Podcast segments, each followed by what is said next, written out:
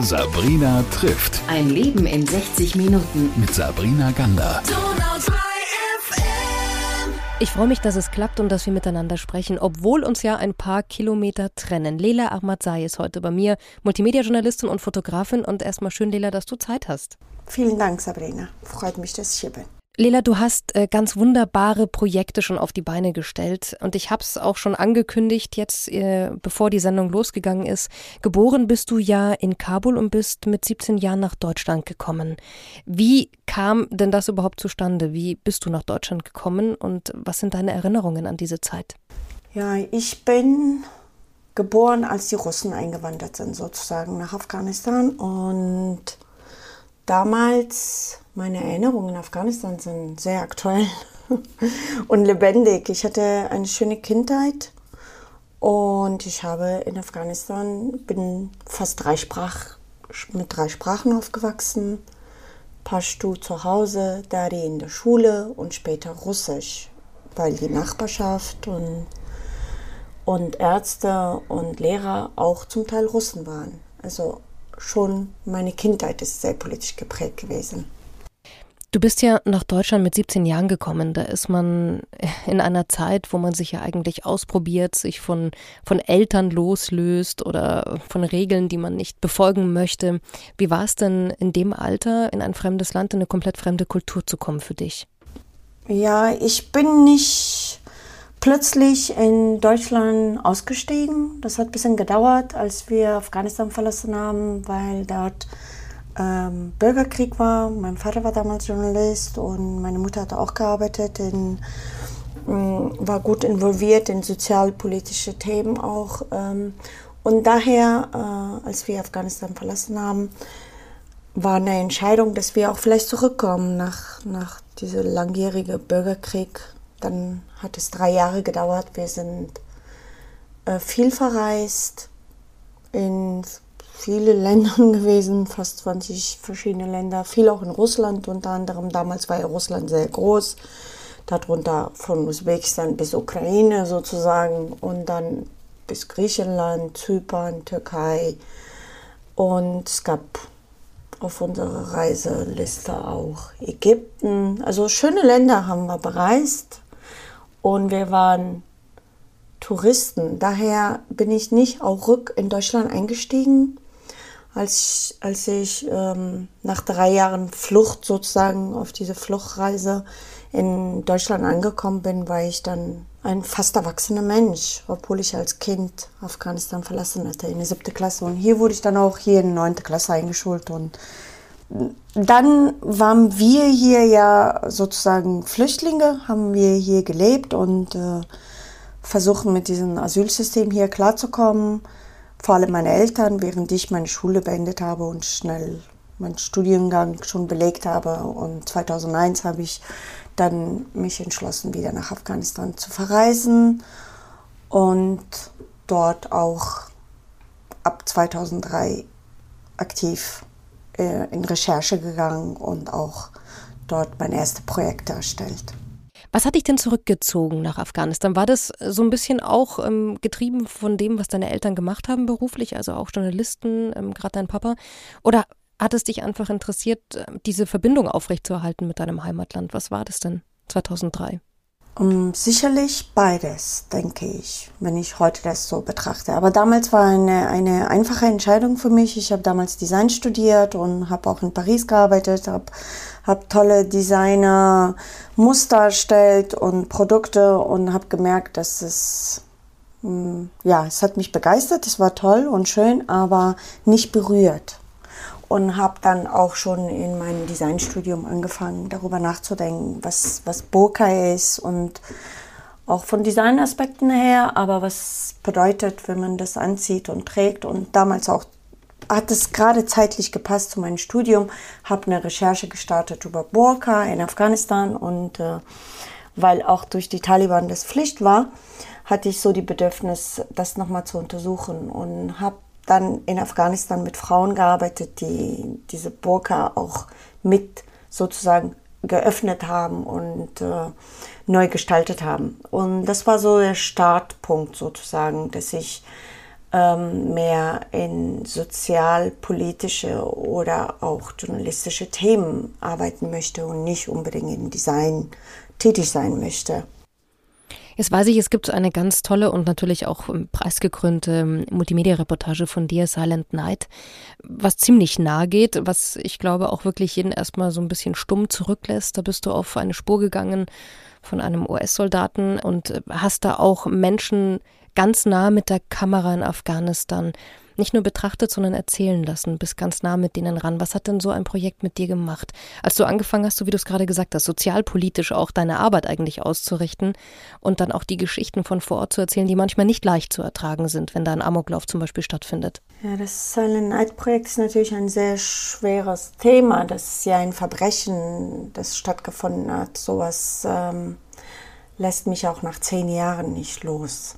Und na klar, Banalitäten in, in Deutschland oder, oder Ereignisse, die in Deutschland dann stattfinden, dann eine ganz andere Wirkung haben. Man kann sich durchaus immer noch über einen verspäteten U-Bahn ärgern. Aber ja, ähm, das war wirklich eine sehr, sehr seltene Gelegenheit, um die, die Opfer persönlich kennenzulernen und darüber hinaus jetzt zehn Jahre später mit denen befreundet zu sein. Zum Beispiel jetzt zuletzt haben wir ja auch miteinander telefoniert und darüber diskutiert, was bedeutet jetzt Taliban in Kandahar zu haben und auch dieser Stützpunkt, das ganz in der Nähe von denen damals war, wo der Soldat losgegangen ist ähm, und die Menschen in der Umgebung umgebracht hat, was das bedeutet, dieser Stützpunkt nicht mehr da in der Nähe zu haben.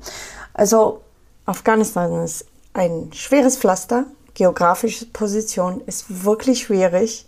Und wenn man dort geboren ist, oder ich von mir aus kann ich sagen, ich bin dort geboren und auch politisch äh, sensibilisiert und auch dort Krieg gesehen und wiederum auch in den letzten ähm, Jahren wieder dort gearbeitet. Daher lässt mich jetzt nicht die aktuellen Geschehnisse einfach so ähm, stehen, also nicht in Ruhe. Wir reden gleich darüber auch noch ähm, und vielleicht auch anhand der Frauen, die du ja begleitest seit ein paar Jahren jetzt. Da geht es ja nicht nur um, um das Fußballteam der Frauen aus Afghanistan, da weiß ich, dass du da auch ein Projekt hast, A Women's Goal. Du hast aber noch mehr Frauen begleitet mit der Kamera, hast versucht, ähm, da die Geschichten zu erzählen. Und lass uns doch mal jetzt über das Jahr 2021 oder jetzt auch 2022 sprechen, denn nach dem Abzug der NATO-Truppen brach ja wirklich ein komplettes Chaos los. Schon währenddessen. Wie hast du diese Tage im August erlebt, als wir alle nur fassungslos vor dem Fernseher saßen und eigentlich überhaupt nicht einordnen konnten, was da in Afghanistan genau passiert, als die Taliban wieder nach Kabul zurückkamen? An den Tag, wo es passiert ist, 15. August 2021, klar, diese Nachricht zu hören und dass es so passiert ist. Aber jeder Mensch, der in Afghanistan gearbeitet hat und die letzten zehn Jahren sozusagen, ab 2010, ab 2012, hat man schon gemerkt, dass irgendwann Ende dieser Ära in Afghanistan sichtbar ist und kommen wird. Und ähm, ich habe schon damit gerechnet. Natürlich an den Tag spezifisch war ich auch nicht ganz, ähm, konnte ich es nicht ganz glauben, dass es jetzt passiert. Aber auf diesen Tag hin hatte ich schon also meine Befürchtungen, dass es kommt. Also schon 2015 erinnere ich mich, dass ich ein sehr tief langen Gespräch mit meinem Vater hatte, wo ich dann nochmal gesagt habe, dass das jetzt passiert und äh, Genau, und aber viele Afghanen wollten es auch selber nicht wahrhaben. Also als Journalistin war ich natürlich sensibilisiert, dass das ähm, absehbar ist, dass so ein Tag kommt. Und daraufhin habe ich in, ab 2008, 2009 angefangen, sehr dokumentarisch zu arbeiten. Menschen, die ich begleitet habe, habe ich über zehn Jahre und länger fotografiert, interviewt, besucht um, um das festzuhalten, weil so ein Tag kommen wird. Und äh, als es gekommen ist, war ich sehr traurig, dass es gekommen ist. Wie ist denn die Situation heute? Du hast ja ganz viel Kontakt ja auch noch zu den Frauen, die du da begleitet hast als Journalistin. Wie ist es denn heute? Wo sind denn diese Frauen, vor allem die in deinen Projekten ja auch immer wieder auftauchen, heute denn? Sind die alle noch in Afghanistan? Sind die geflohen? Wie geht's denen? Zu den Menschen, denen ich jetzt auch immer noch Kontakt habe und weiterhin sicherlich Kontakt aufrechterhalten möchte, weil ich die auch gern gewonnen habe in, in diese vielen Jahren, ist es schwierig für mich, deren, deren Leid sozusagen Woche für Woche durch eine Nachricht oder durch ein E-Mail und so weiter zu bekommen. Also natürlich frage ich, wie geht's dir? Im ersten Satz heißt, mir geht's gut, meinen Kindern auch. Dann denkt man sich schon, Gott sei Dank. Aber im zweiten Satz heißt dann manchmal, ja, mein Mann ist jetzt äh, festgenommen worden von den Taliban. Leila, ich weiß echt nicht, kannst du mir nicht helfen, irgendwie kannst du mir nicht Wege zeigen, wie man sich irgendwo anmeldet, wie man hier rauskommt und äh, wie man dieses Land verlässt. Ähm, das, sind, das sind so noch die einfachere Versionen sozusagen. Aber es gibt auch Menschen, die es sehr, sehr schwer haben. Zum Beispiel eine Frau, die ihr Kind im Krankenhaus ist, ihr Mann ist entführt und ähm, sie nicht weiß, wo er überhaupt ist. Also sehr komplexe Situationen, die gerade ähm, diese Menschen heimsuchen. Ich habe gelesen, dass in elf Provinzen überhaupt gar keine weiblichen Medienschaffenden mehr in Afghanistan arbeiten. Also es sind, glaube ich, wahnsinnig viele Frauen und jetzt nicht nur in der Medienlandschaft, um Gottes Willen, sondern in vielen anderen Bereichen, so wie du es gerade gesagt hast, äh, Lehrer, Lehrerinnen, Ärztinnen, Politikerinnen, die es ja auch gab, ähm, sind die Hände gebunden, dass sie eben nicht mehr das ausüben können, was sie davor konnten. Jetzt äh, gibt es in Deutschland äh, das Thema Afghanistan nicht mehr wirklich im Fokus. Es war dann im August äh, katastrophale Truppenabzüge. Zum Jahrestag gab es jetzt mal eine kurze Doku dazu und eigentlich ist aber das Thema bei uns, so fühlt es sich auf jeden Fall an, in den Medien nicht mehr wirklich präsent. Wie geht's dir denn damit? Siehst du das auch so oder hast du das Gefühl, es wird doch noch genügend darüber geredet, auch bei uns? In den Medien ist Afghanistan ein bisschen nach hinten gestellt, klar. Weil auch vor unserer Tür sehr viel passiert. Ukraine und Pandemie und vielleicht ähm, unsere Problematiken in Deutschland mit der Regierungswechsel. Natürlich, das sind wichtige Nachrichten, die alle Menschen sehr schnell auch angehen. Und Afghanistan hat keine sensationelle ähm, Berichterstattung gerade. Und ähm, das war nicht so, dass die Taliban sofort die Frauen unter Burka gesteckt haben. Und darüber kann man dann auch sehr groß dann wieder nach vorne berichten. Es passiert nicht viel gerade in Afghanistan. Es ist so ein Stillstand. Aber im Untergrund passiert sehr viel. Zum Beispiel die Taliban verstärken ihre, ihre Macht. Die wollen sehr gerne in den Familienstrukturen angreifen. Die wollen sehr gerne ihre Spionage ausbauen, die täglich dort äh, die Menschen beobachten und auch dort ähm, ähm, natürlich sich verankern. Aber darüber kann man nicht jetzt obergründig ganz schnell einen Artikel schreiben und das äh, publizieren, sondern so ganz nach hinten stellen kann man auch nicht Afghanistan, weil man dort eben jetzt 20 Jahre lang ähm, sich eingemischt hat in diese Region und jetzt na ein Abzug sozusagen. Das ist ja nicht nur ein Abzug aus Afghanistan, sondern das ist ja ein Rückzug aus der ganzen Region. Ähm, warum das jetzt nicht in den Nachrichten so nach Vordergrund drängt, hm, das ist auch, glaube ich, nicht gewünscht, jetzt einfach auf das Scheitern immer punktuell zu zeigen. Ja, wenn ich mir vorstelle, dass ja da eigentlich auch eine moderne Zivilgesellschaft aufgebaut werden sollte und sich da sicher auch geformt hat, ja wo auch eine Opposition entstehen sollte, eine Regierung an, eben an der Macht war, wie du es gesagt hast, Demokratie eigentlich installiert werden sollte. 20 Jahre NATO-Einsatz, das ist ja schon echt eine lange Zeit. Das ist eine ganze Generation an Soldaten auch auf NATO-Seite, muss man ja dazu sagen und auch mal sehen. Wie enttäuschend oder wie, wie hoffnungslos lässt man dann die Menschen in Afghanistan zurück, die eben an diese moderne Zivilgesellschaft geglaubt haben? Haben die denn noch Hoffnung? aktuell, dass Sie sagen, okay, uns kommt noch jemand zur Hilfe? Oder weil von sich heraus im Moment scheint es ja wirklich fast hoffnungslos zu sein, da wieder an irgendwelche anderen äh, demokratischen Strukturen zu denken. Wenn man jetzt an Afghanistan denkt, dass gerade Hoffnungslosigkeit sich verbreitet, na klar tut das. Weil das ist ja ein, ein Fall von zehn Meter in Schwimmbad, einfach freiem Fall, runterfallen ins Wasser. Und wenn man schwimmen kann, ist gut so und wenn nicht, dann geht man runter. Also das ist ja das Runterfallen ins Nix, weil die Bodenlosigkeit da sich ausbreitet. Aber wenn man das so mal ein bisschen auseinander nimmt und genauer betrachtet, dann wird es erkennbar, dass vor 20 Jahren die Strategien, mit denen man da reingegangen ist, wie Zerschlag der Al-Qaida, das war ja Hauptziel der US-Armee, das da sich eingemischt hat, überhaupt in Afghanistan. Und dann kam als weitere Ziel Regime Change oder Regierungswechsel, weil nicht mehr Al-Qaida wieder an der Macht kommen sollte und dann nicht wieder Eingriffe in Westen ausüben kann. Und dann kam ja noch von den Europäern auch stark äh, Nation Building, den du auch so gerade angesprochen hast, äh, dass man den ganzen Nationen mit aufbauen möchte.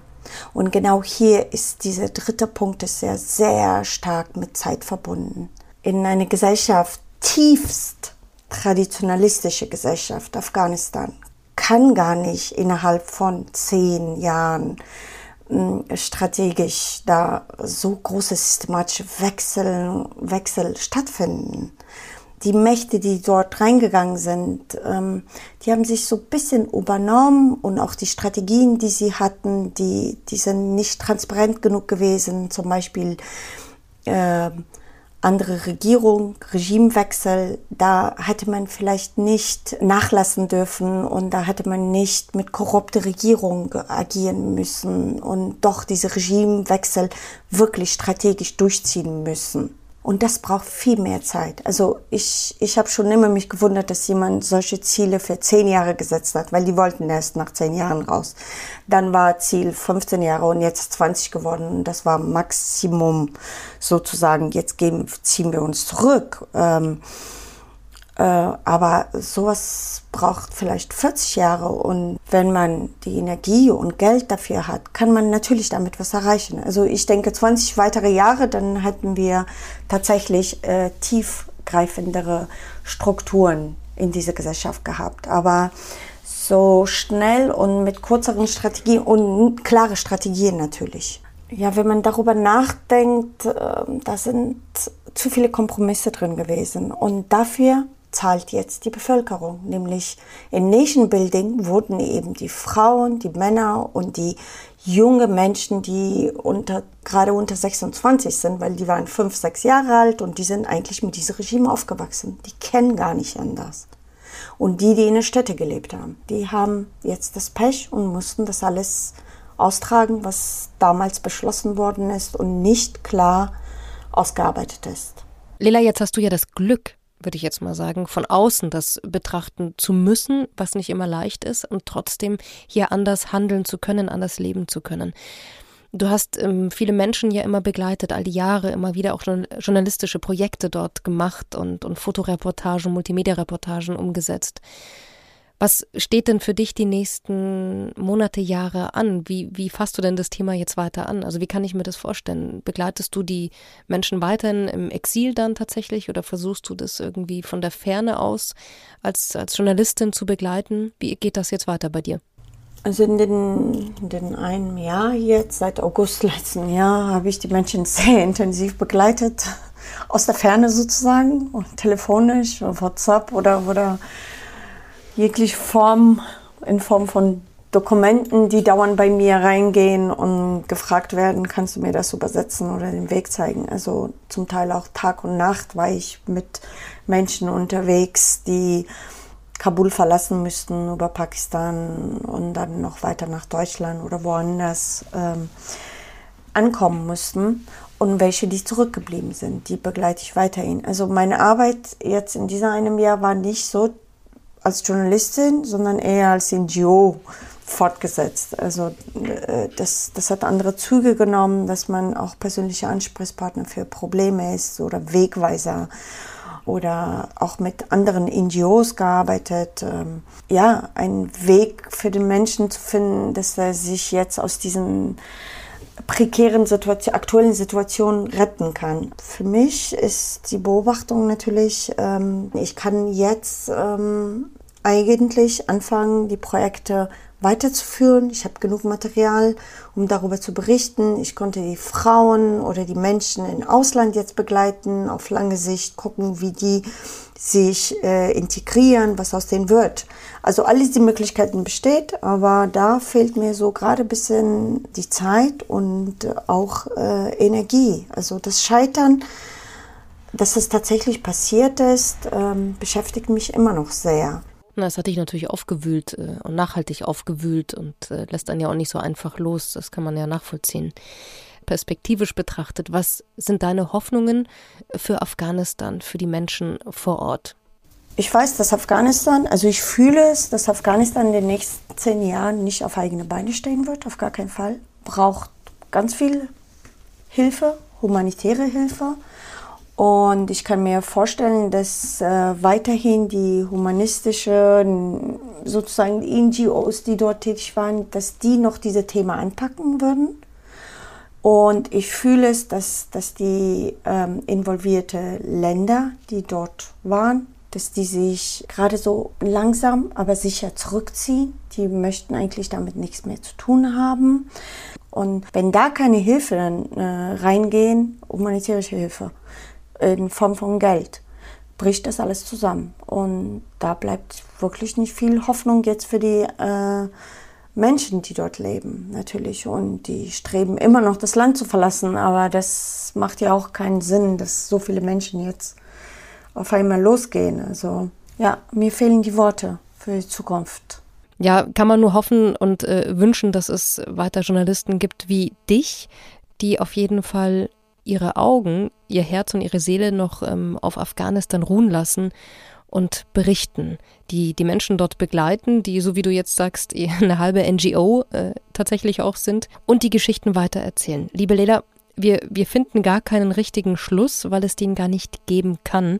Und trotzdem sage ich danke, dass du uns hast reinblicken lassen. Ich weiß, dass es ein wahnsinnig auffüllendes Thema für dich ist und weiß es umso mehr zu schätzen, dass du darüber geredet hast und uns Einblicke gegeben hast. Und ich sage danke für, für deine Geschichte und danke für deine ganzen Ausführungen. Vielen Dank, liebe Sabrina, für das Gespräch. Sabrina trifft. Ein Leben in 60 Minuten. Mit Sabrina Gander.